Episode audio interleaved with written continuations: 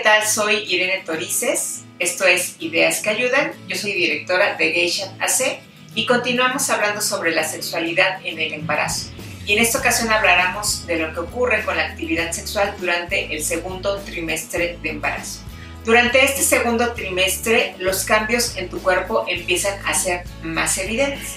Empieza a ser más notable la barriga o que el abdomen te está creciendo también empiezas a ganar peso y eso hace que empiece a acumularse grasa en algunas partes de tu cuerpo y también empiezan a hincharse tus pechos, lo cual puede ser un atractivo particular para tu pareja, pero no necesariamente puede ser satisfactorio para ti porque en el momento en el que empiezan a crecer los pechos empieza a haber también una serie de malestares, se vuelven más sensibles los pechos al tocamiento y esto puede hacer que disminuya tu interés en tener actividad sexual con tu pareja o el permitirle que él los toque de manera directa o que los acaricie de manera directa.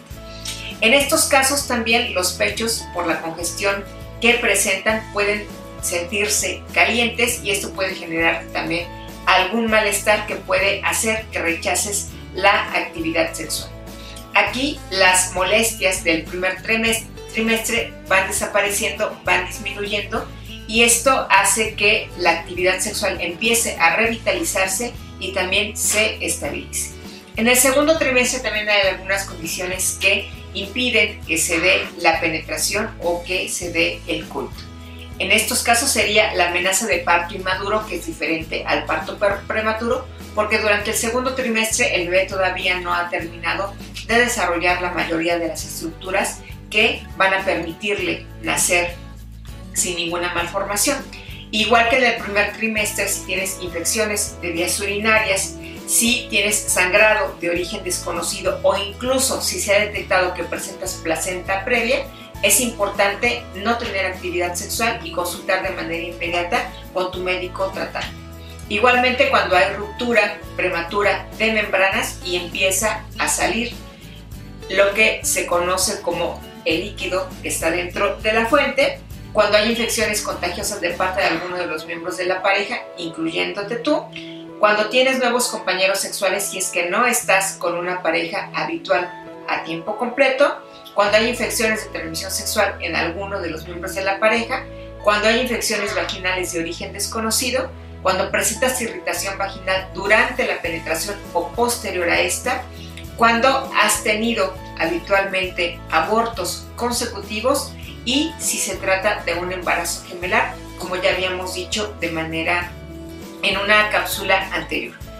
Eh, solamente el médico, a menos que señale lo contrario, es el que te va a decir si están restringidas las relaciones sexuales durante el segundo trimestre de embarazo. En todo caso, podrás seguir teniendo otras prácticas sexuales, como ya lo habíamos mencionado, como son el sexo oral, los besos, las caricias, la masturbación, que se puede realizar perfectamente porque en estos casos no hay ningún tipo de riesgo, cuando menos que se conozca.